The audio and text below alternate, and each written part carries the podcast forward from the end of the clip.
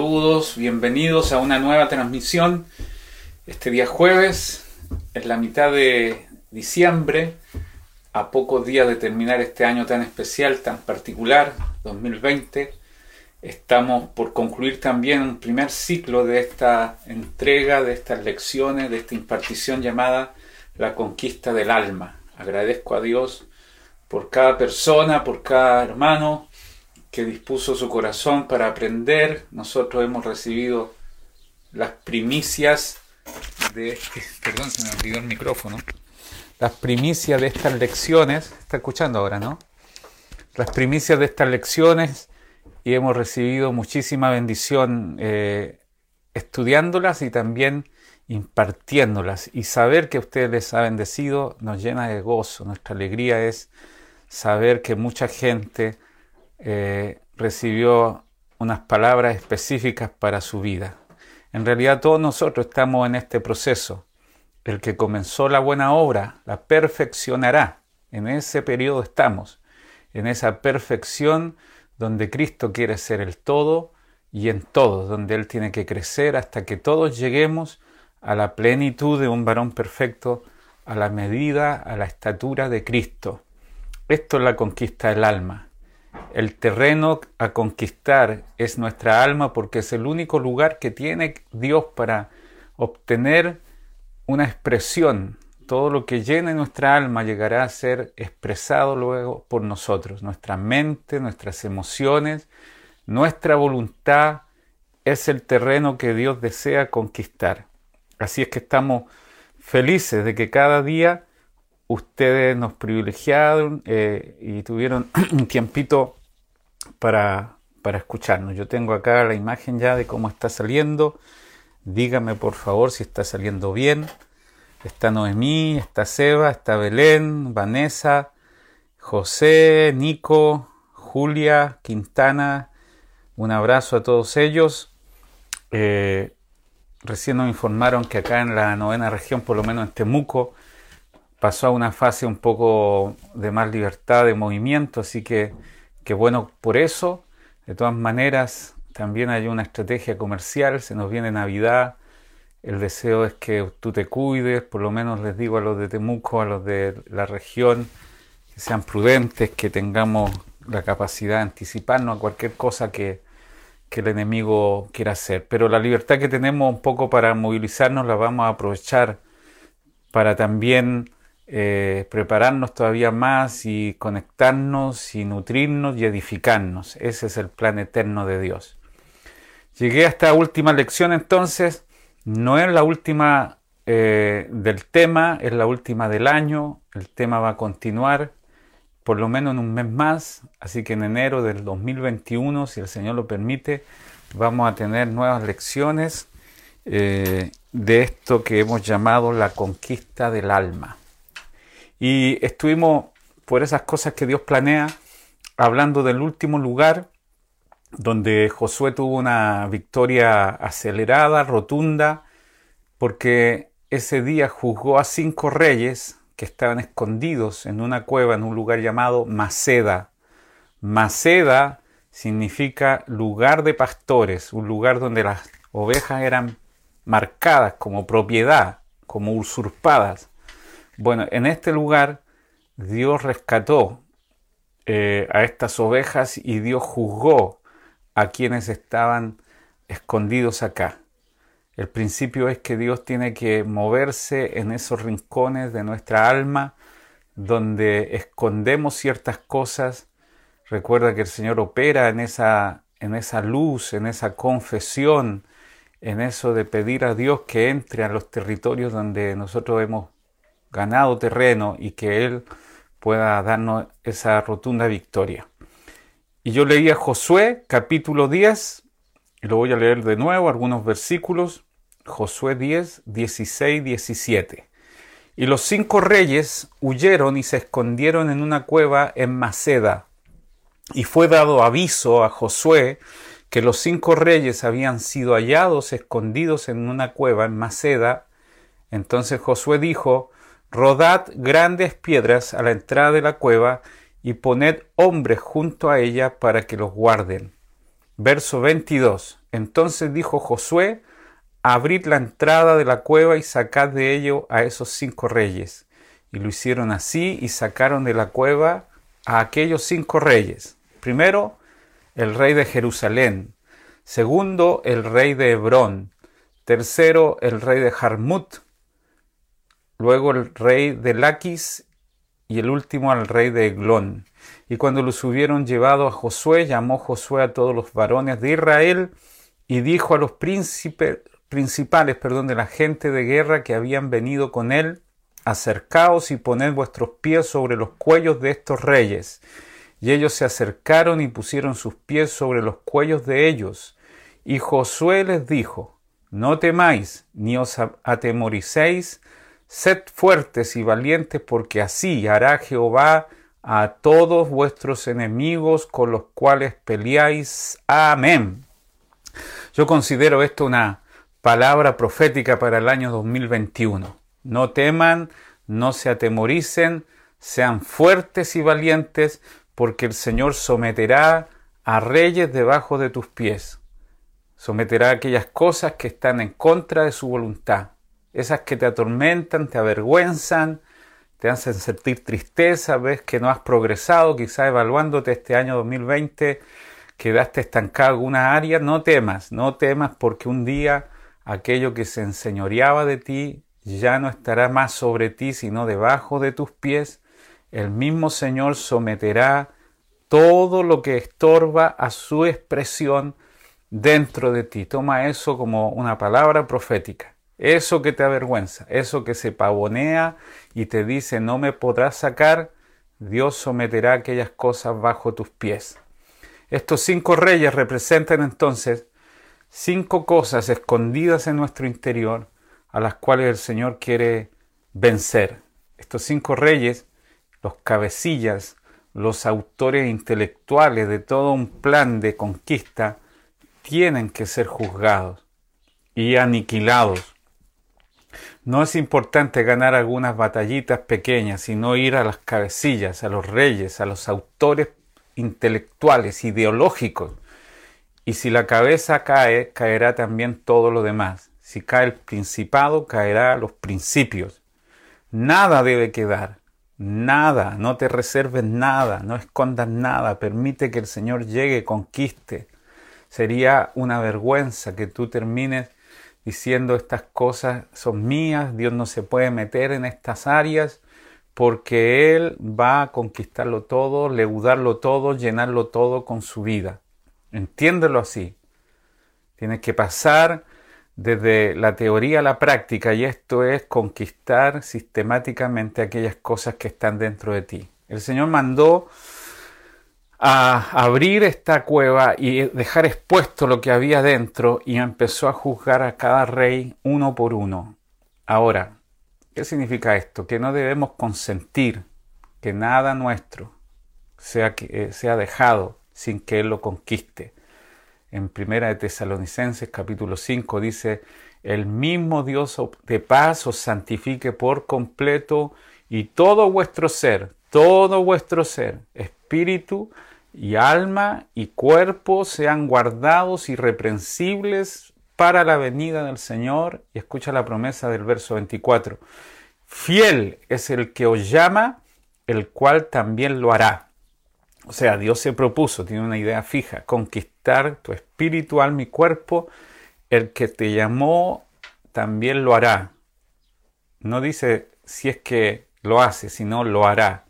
Él comenzó la obra él la perfeccionará. Así que todo lo que tenga que ser conquistado será conquistado. No debes tener ninguna componenda, ninguna negociación. Estas historias parecen duras, feas, cinco reyes juzgados, sometidos y después colgados, exhibidos como vencidos. Son principios de la manera en que el Señor, conquistando progresivamente, eh, va a llenar tu alma de su presencia. Me gusta un pasaje, es duro, es triste, porque hubo un tiempo en los libros de jueces en que el pueblo del Señor consintió que muchos moradores extranjeros estuvieran entre ellos e hicieran de ellos un juguete, una presa fácil. Los filisteos cruelmente venían, los madianitas venían, después de que las cosechas estaban maduras, ellos no atacaban cuando la cosecha estaba recién eh, creciendo, ellos esperaban que la cosecha estuviera madura y en ese momento atacaban y se llevaban todo como langostas. Es cruel, después de todo un trabajo, retroceder a no tener nada, hasta que Dios llama a hombres como los jueces, los ungió para una tarea específica, libertar a Israel del látigo de esos pueblos extraños. Eh, pero hay un pasaje triste porque dice la Biblia que un día Sansón, ¿sabías algo de Sansón? Bueno, no el musculoso porque aparentemente no tenía músculos. Dalila le preguntaba, ¿dónde radica? ¿Dónde está el secreto de tu fuerza? Si hubieran sido los músculos, hubiera, se hubiera dado cuenta. El tema es que él era un apartado de Dios. Bueno, Sansón, un día con una quijada de asno, mató a miles de filisteos. ¿Y sabe lo que hizo el pueblo de Israel? Ojalá me entienda esta historia. Se quejó contra él y le dijeron, ¿qué nos hiciste? Ahora esta gente se va a levantar contra nosotros. Eso es triste. ¿Sabes por qué? Porque le tenemos miedo a las represalias de nuestra alma, a las represalias de nuestro enemigo. Quiero leerte el pasaje. Dice jueces capítulo 15, verso 9. Entonces los filisteos subieron y acamparon en Judá y se extendieron por Leí. Y los varones de Judá les dijeron, ¿por qué habéis subido contra nosotros? Y ellos respondieron, a prender a Sansón hemos subido para hacerle como él nos ha hecho.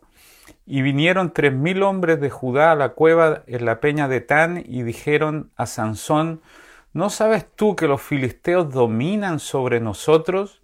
¿Por qué nos has hecho esto? Y él le respondió, yo les he hecho como ellos me hicieron. Ellos entonces le dijeron, nosotros hemos venido para prenderte y entregarte en la, malo, en la mano de los filisteos. Y Sansón le respondió, juradme que vosotros no me mataréis. Y ellos le respondieron diciendo, no, solamente te prenderemos y te entregaremos en sus manos, mas no te mataremos. Entonces le ataron con dos cuerdas nuevas y le hicieron venir de la peña. Esta es la historia, ¿ves? Sansón había hecho una venganza, había matado a muchos filisteos, pero sus hermanos, el pueblo de Israel, los de Judá, le dijeron, pero ¿cómo? ¿Qué nos hiciste? ¿Qué nos hiciste? Bueno, Sansón reacciona, pero estoy haciendo como ellos nos hacen. Ellos nos someten, ellos nos juzgan, ellos nos roban las cosechas, y con eso mató a tres mil con una quijada de asno y el pueblo en vez de levantarlo, fortalecerlo y decir que bien que Dios está usándote para libertarnos, le dicen, ¿no sabes tú que ellos reinan sobre nosotros? ¿Que estamos debajo de ellos? Es más, dice acá que lo, lo iban a entregar sus propios hermanos entregando a Sansón porque ellos se acostumbraron a estar sometidos acostumbrados a perder, acostumbrados a estar debajo del pie del enemigo. Que Dios hoy día nos dé un celo, un enojo santo y diga, basta ya, estas cosas que están en mi alma ya no se van a enseñorear más de mí, ni el enojo, ni los pensamientos malos, ni la depresión, ni la angustia, ni las cosas que me someten todos los días. Basta ya. Un día los vamos a someter. Y esta es la historia. Cada uno de estos reyes es juzgado y sometido debajo de los pies del pueblo del Señor, de la manera en que nosotros podemos decir hoy día que el Señor también someterá aquellas áreas de nuestra vida que todavía nos dominan. ¿Cuáles son estos cinco reyes? Primero, que salga el rey de Jerusalén, este rey significa una falsa paz, una falsa justicia. Ya dijimos que esto quiere decir con una autojustificación. Alguien dijo por ahí, me acuerdo que es un principio muy poderoso. Ningún cambio ocurre cuando tú consientes que esté allí. Si todavía negocias, si todavía te autojustificas, si todavía pretende tener excusas para los cambios, entonces este rey, el rey de Jerusalén, que significa justicia propia, no va a poder ser derrotado. Deja las excusas y Dios comenzará a hacer el cambio real. El problema es que nosotros queremos tolerar ciertas cosas y Dios no puede ir más lejos de lo que nosotros toleramos. Aquello que te acostumbras, aquello que le llamas bueno, Dios quiere también sacarlo. Lo dijimos el martes pasado. El Señor está peleando esta batalla para secar este primer rey que significa el rey de Jerusalén, el rey que nos da una falsa justicia. Segundo, un segundo rey que salió es el rey de Hebrón. El rey de Hebrón significa alianzas humanas, amistad, asociación, mezcla te explicaba hace un par de días atrás que esto significa eh, que aquello que Dios quiere separar, nosotros lo queremos tolerar y mezclar. Tenemos un Dios con una naturaleza santa. Dice la Biblia, Dios es luz y no hay tinieblas delante de Él, no puede haber nada mezclado. Hebreos 4:12 dice que con la espada de dos filos separará el alma, el espíritu, las coyunturas, los tuétanos, Él comienza a separar cualquier cosa que no sea parte de su naturaleza dentro de nosotros. Así que Rey de Hebrón significa eso.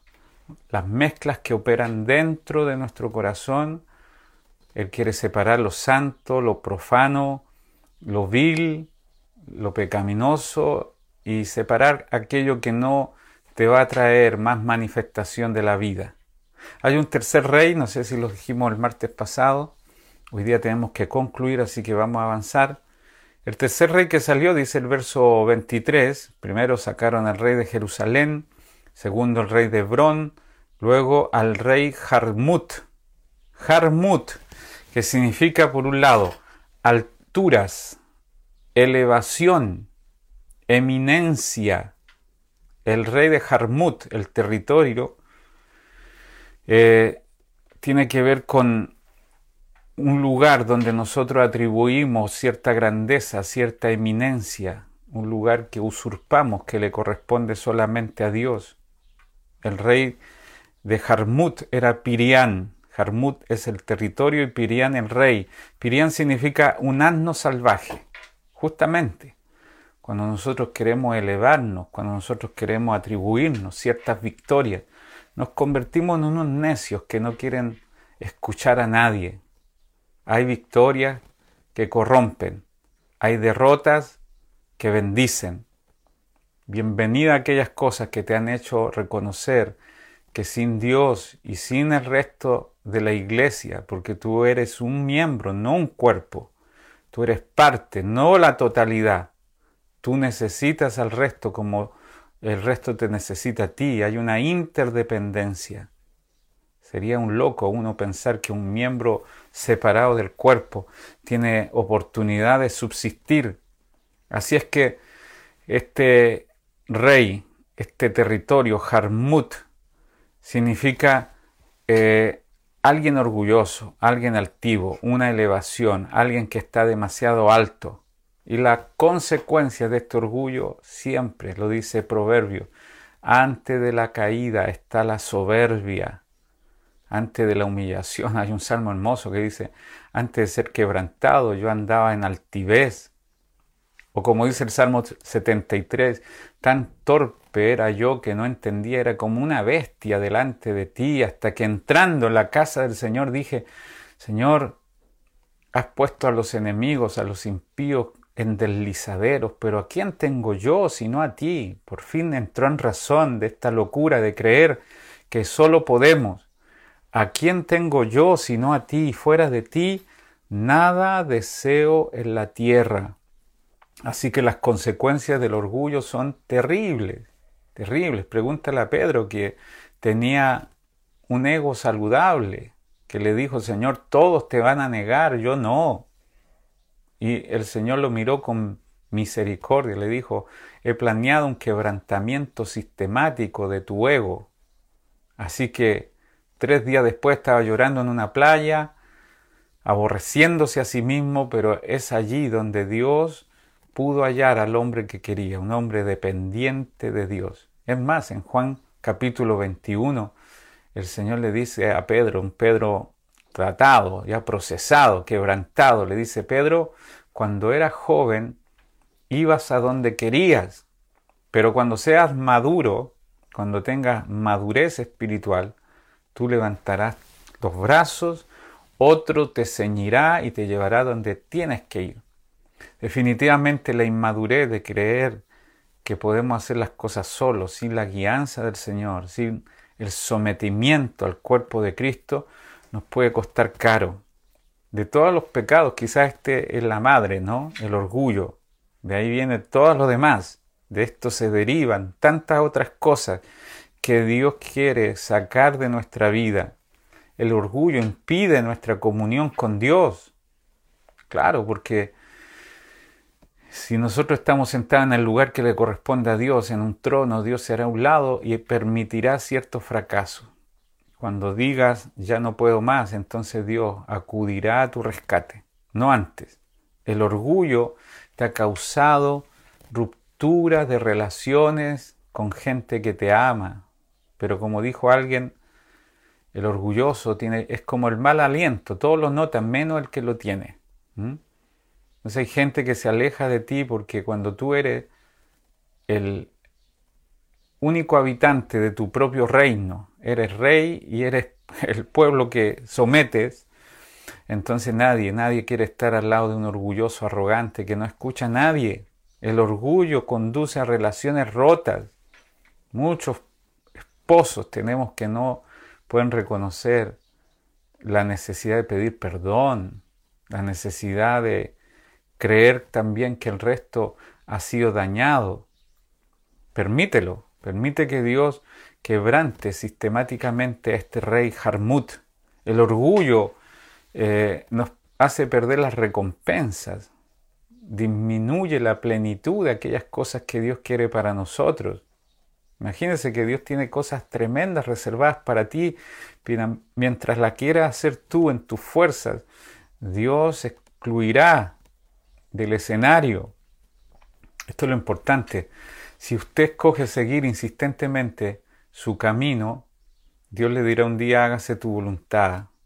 Y eso es lo peor que te puede pasar. El orgullo hace que cometamos errores tontos que podríamos habernos evitado. ¿Sí o no? Una persona orgullosa deja de buscar sabiduría, no escucha a nadie, no necesita a nadie, Deja el consejo de aquellos que pueden conducirlo, a gente que ya pasó por donde tú recién estás transitando. Eh, algunos dicen que con quebrantamiento se aprende, sí, pero el quebrantamiento es el subproducto de alguien que no quiso escuchar a un mentor en el tiempo correcto. Las lágrimas, el dolor podría haberse evitado si tú hubieras escuchado a alguien que puede haberte dado el consejo correcto en el momento correcto, pero el orgullo te aísla. El orgullo cree saber más que el resto. Yo he encontrado gente que ya no escucha, sino que discute en su interior lo que está bien o mal de lo que están escuchando. El orgullo te crea una falta de oración. ¿Para qué orar si yo puedo solo?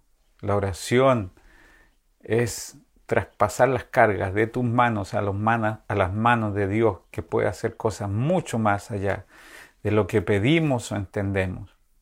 El orgullo eh, quiere que nosotros nos pongamos en el centro que le corresponde solamente a Dios.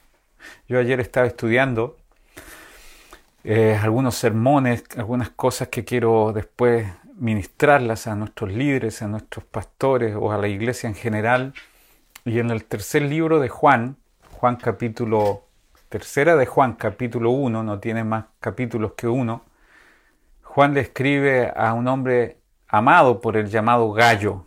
¿Qué te parece ese nombre? Nosotros acá en Chile le decimos gallo a un montón de cosas. Este es un buen gallo, un buen tipo, una buena persona. Pero Gallo se llamaba este hermano y creo que era un nombre muy común en la época del Nuevo Testamento. Y Juan, el apóstol, el anciano, elogia. No debemos temer elogiar a la gente. Le dice que, Gallo era un ejemplo, un hombre hospedador, un hombre que compartía con los demás. Y a él le dice ese versículo que tanto rescatamos, sobre todo en este tiempo, amado, yo deseo que seas prosperado en todas las cosas y que tengas salud, así como prospera tu alma.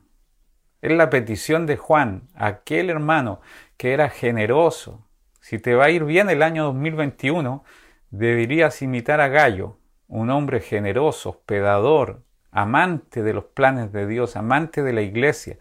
No se puede desear el bien solamente como un buen deseo, sino pedirlo a quienes han bendecido la obra de Dios. Siempre esa es la ecuación. Busca primeramente el reino, todas las demás cosas te serán añadidas. Y dentro de esta carta cortita que tú la puedes leer en un, en un minuto, Juan, el apóstol, el anciano, le dice a Gallo que se cuide de un personaje. En realidad elogia a uno y a otro lo, lo acusa, en este caso, porque mira lo que dice el verso 9, tercera de Juan 9. Yo he escrito a la iglesia, pero Diótrefes, de partida el nombre feo, Diótrefes, creo que se llama hijo de Zeus originalmente, al cual le gusta tener. Mira lo que dice de Diótrefes. No es bueno acusar, pero acá creo que los apóstoles siempre advierten las cosas peligrosas que hay en la iglesia. Pablo también hace lo mismo en Timoteo y habla de algunos que hay que evitar y los llama por nombre. Y les dice, de, este, de esta persona cuídate. Pablo dice, Alejandro el caldelero me ha causado muchos males.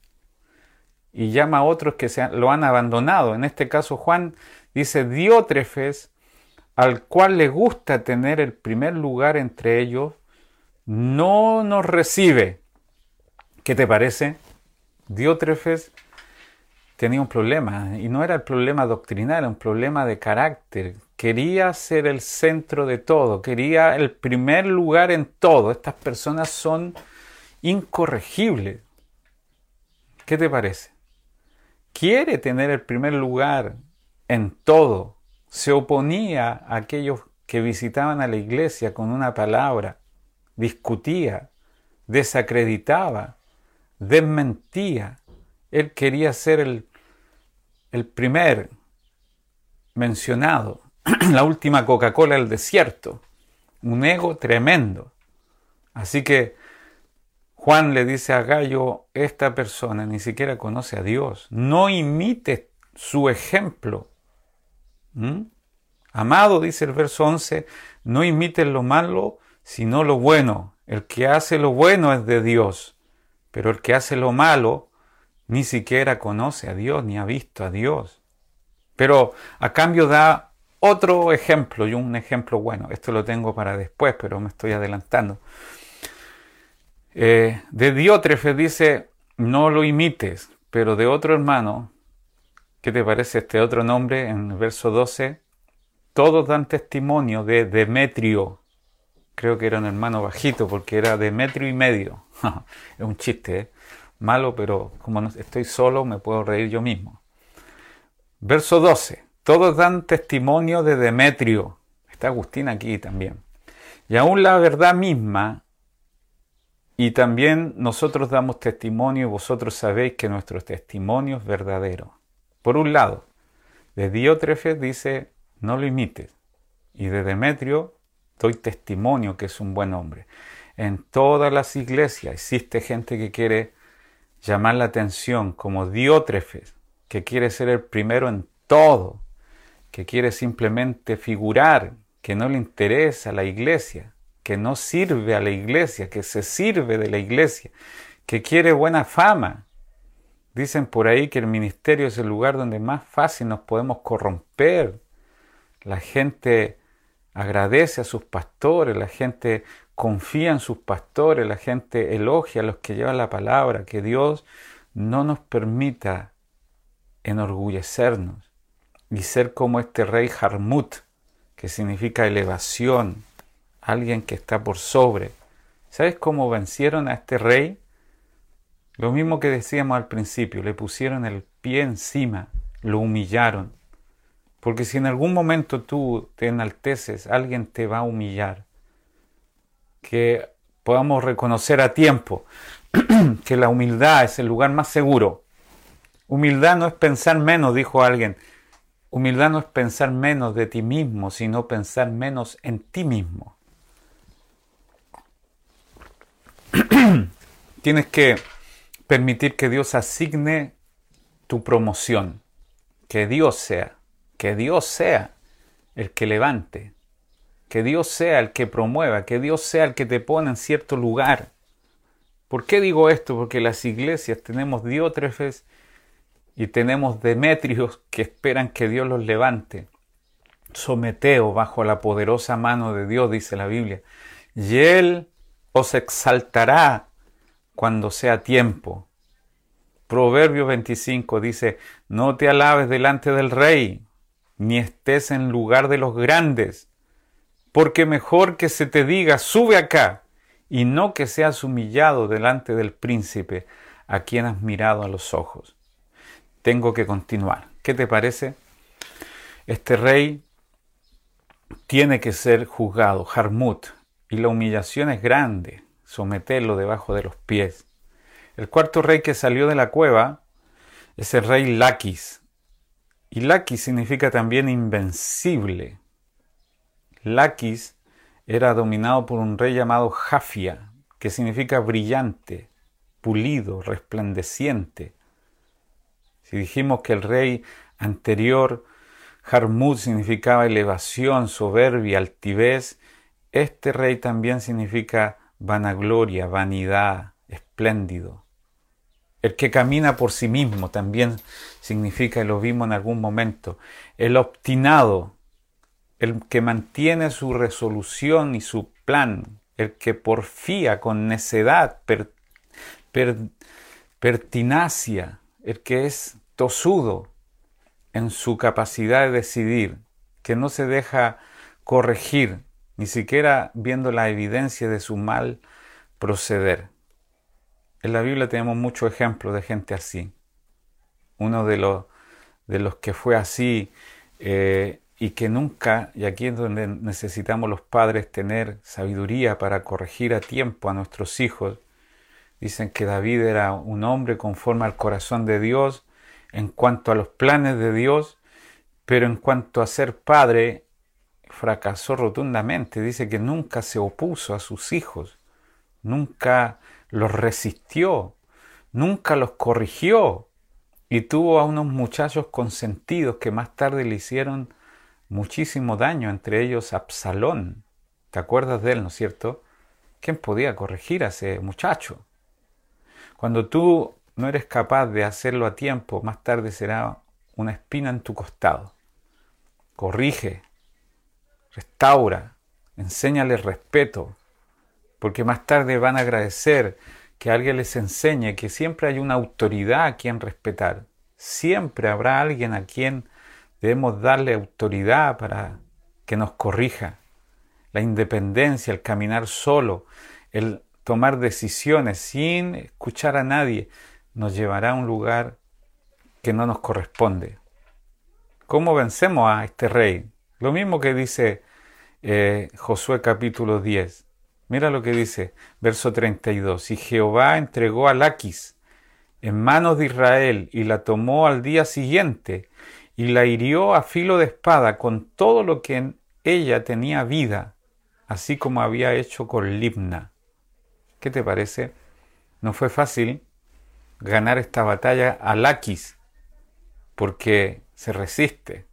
Quizás sea lo que más nos resistimos, a la corrección, a ser conquistado. Entonces a la hora de conquistar había una fuerte oposición y tuvo que ser entregada, dice, al día siguiente, una batalla de varias horas, de varios días, con una espada desenvainada que finalmente sometió a este pueblo.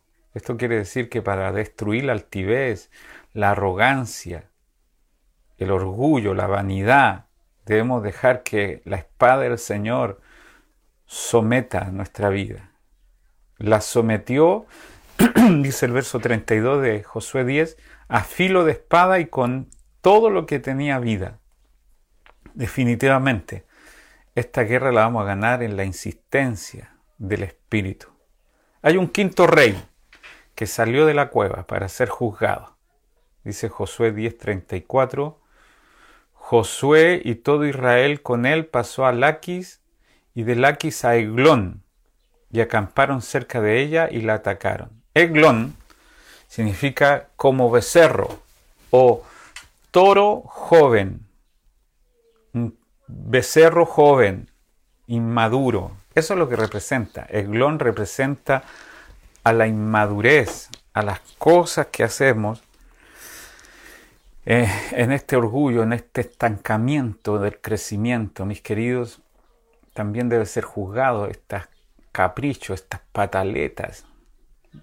O sea, te va a dar ganas de tomarte unas vacaciones con todo lo que estoy diciendo, porque eh, incluyéndome, todos nosotros tenemos a un eglón morando en nuestro interior y generalmente no queremos que sea juzgado, sino que lo defendemos, defendemos nuestros caprichos, defendemos nuestras pataletas, defendemos nuestra inmadurez, nos sentimos, nos herimos, gente hipersensible, gente ofendible fácilmente. Hay gente que ha quedado la mitad del camino porque simplemente no pudo ser corregido y se manifestó una inmadurez tremenda. De eso se, se trata, digo el rey de Eglón, un estancamiento, una inmadurez.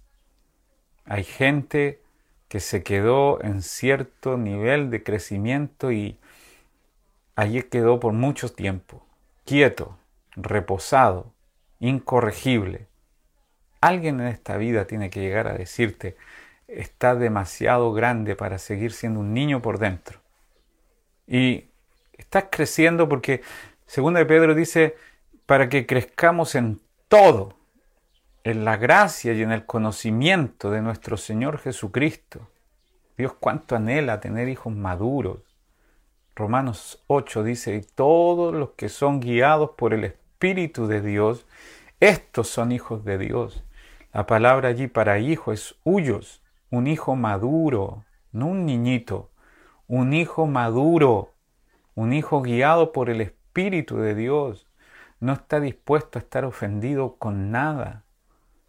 Él perdona rápido, él no se queda en, algún episodio de su vida traumático. Levántate luego. Ni ores para perdonar, perdona. No ores para obedecer, obedece. No ores para hacer ciertas cosas que ya sabes que tienes que hacer, como si a Dios tienes que convencerlo de que comulgue con tu, con tu inmadurez, con tu infantilismo. ¿Me hago entender? Dice la Biblia que Abraham hizo una fiesta cuando Isaac fue destetado. Abraham representa al padre, Isaac al hijo, y nosotros también. Imagínate que hizo una fiesta cuando fue destetado, cuando ya dejó de tomar pecho. No, sé si alguna vez hiciste una fiesta cuando tu hijo dejó de mamar.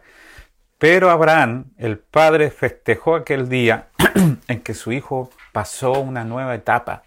Dejó de mamar y empezó a comer por sí solo. Yo creo que el Señor celebra también cada etapa de nuestro crecimiento. Está bien ser niño en alguna etapa. Pero Pablo dice en Corintios, cuando era niño, hablaba como niño, pensaba como niño, juzgaba como niño, pero cuando fui grande, fui hombre, Dejé lo que era de niño. Me imagino al padre celebrando, aplaudiendo, diciendo, por fin, mi hijo está dejando el infantilismo. ¿Sabes cuánta gente ha quedado en el camino por causa de esta pandemia? ¿Cuánta gente tiene la excusa perfecta para no conectarse? ¿Dónde va a quedar? Hay gente que hace esfuerzo. Yo conozco a gente que camina kilómetros. En algunas ocasiones visité iglesias muy lejos de acá donde la gente literalmente caminaba más horas de lo que duraba el culto. Llegaban allí a escuchar la palabra. Hoy te llega la palabra a tu propia casa y por alguna razón que yo creo saberla, inmadurez, ni siquiera quieres escucharla. ¿Dónde va a quedar esta generación Como dijo John Piper, las redes sociales van a dar testimonio que tu problema no fue el tiempo, sino un corazón alejado de Dios. Y tienes que definir muy bien lo que es el crecimiento espiritual, porque algunos se confunden. Crecimiento no tiene que ver con eh, el paso del tiempo, por ejemplo. Llevar 20 años en el Señor no significa nada. Como dice el apóstol Lucas, algunos no llevan 20 años en el Señor, llevan un año repetido 20 veces y no crecen. Crecimiento no tiene que ver con el paso del tiempo. Crecimiento no tiene que ver con conocimiento. Se puede llegar a tener una cabeza grande y un corazón pequeño, no rendido, inmaduro. Yo creo que no podemos, no podemos transicionar definitivamente a un crecimiento más grande si seguimos permitiéndole a Iglón reinar en nuestro corazón, inmaduro. Crecimiento espiritual nada tiene que ver con actividades. Que hagan más cosas no significa que están más eh, maduros. Algunos son eh, activistas compulsivos, muchas tareas, mucho trabajo, y eso no significa nada, nada. Señor, en tu nombre hicimos esto, hicimos esto otro. No os conozco. Apartaos de mí. El activismo no es crecimiento espiritual. Crecimiento espiritual tampoco tiene que ver con prosperidad. Dejemos de, decir que la prosperidad eh, es el único factor que garantiza que hemos crecido. No hay nada peor que Dios deposite bendiciones, prosperidad, añadiduras en manos de un hombre inmaduro, de una mujer inmadura, porque con la misma vehemencia que pedía las bendiciones después se aleja del Señor que se las dio. Mira cuánto el Señor me ha bendecido, mira el dinero, mira la casa, mira el auto. Y todo eso te ha hecho revelar más a Cristo, te ha dado más revelación del Cristo poderoso que habita en ti. Alguien dijo algo duro. Dijo que si medimos nuestra el amor de Dios a través de las cosas buenas que nos pasan, entonces Dios odiaba a Pablo porque le pasaban cada cosa y sin embargo él perseveró hasta el fin, como dice Corintio. Yo, dice Pablo, quiero terminar mi carrera con gozo, de ninguna cosa hago caso. Necesitamos entonces crecer, seguir creciendo, crecer en todo lo que Dios ha puesto en nuestro corazón. Ya nos queda, no nos queda tiempo.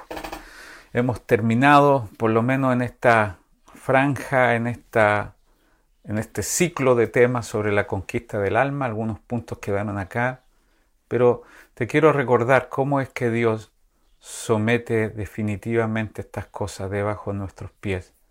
Él pone su pie y las somete y las juzga y, vuelve a ser Él el Señor de todo. Que el Señor permita colocar su pie sobre todas estas cosas que pueden impedirnos